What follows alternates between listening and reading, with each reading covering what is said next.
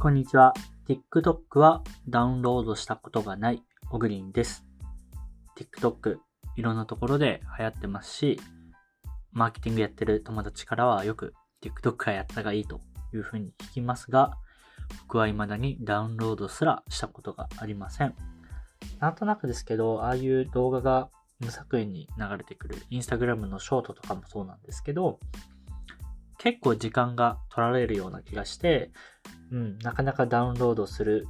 っていうような行動に移れていません。まあ、ただ、いい加減流行りに流行って、マーケティングのデファクトスタンダードになりつつあるので、ダウンロードもしなければいけないのかなと思い始めているオグリンでした。今日のニュースです。TikTok クリエイターに収益分配の新広告サービス、パルスということで、収益分配の広告サービスを TikTok が始めるそうです。中国バイトダンス参加の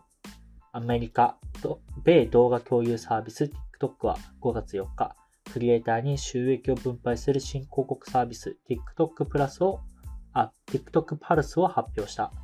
まずはフォロワーが10万人以上のクリエイターとパブリッシャーが対象になる。TikTok は、米、ザ、バージなどに対し6月に米国でスタートすると語った。広告主は TikTok 上の上位4%の動画の次に自社製広告動画を再生させることができる。広告主向けダッシュボードで予算やカテゴリー、広告目的を設定し、動画をアップロードすると設定に沿った位置や頻度で動画が再生されるということです。TikTok で収益が稼げるようになるそうです。今までも投げ銭とかそういった形で、えー、広告の、広告じゃなくて収益のツールっていったものは提供してありました。それとは別で広告収入の分配っていうのは今回の試みが初めてになります。まあ、YouTube もそうだったんですけど、あの、最初はトップクリエイターのみ動画配信ができるようになって、で今は10万人以上ですかね、今後対象になるそうなんですけど、これもまあどんどんある程度は緩くなるのかなというふうには思います。で、そうして、えー、クリエイターに対してどんどんどんどん、あの、稼げるよっていうふうになると、まあ、YouTube と同じで TikTok を使って活動する人も増えますし、まあそうすることで、どんどん、あの、TikTok 経済圏っていったものができてくるのかなというふうに思います。まあ、YouTube でも見たことある流れなので、間違いなく TikTok の今のユーザー数、えー、人気を考えると、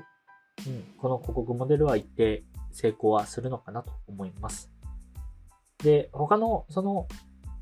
動画とかと違って、あのー、なんだろう、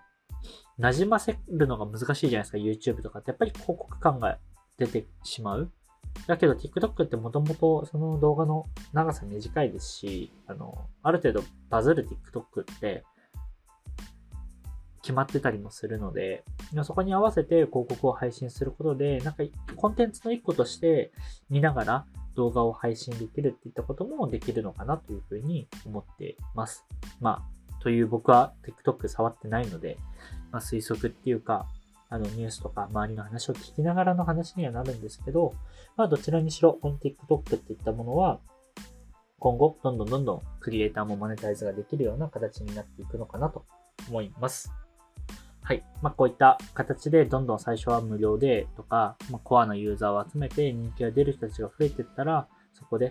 あの、収益モデルも提供して、で、さらに、あの、その外部にいる人たちで影響力あるような人たちも参入してきて、まあ、そういった循環を作るっていったものが、まあ一種、あの、スタートアップのデファクトスタンダード的な、あの、戦略になりつつあるのかなと思います。はい。今日のニュースは以上です。また明日お会いしましょう。では。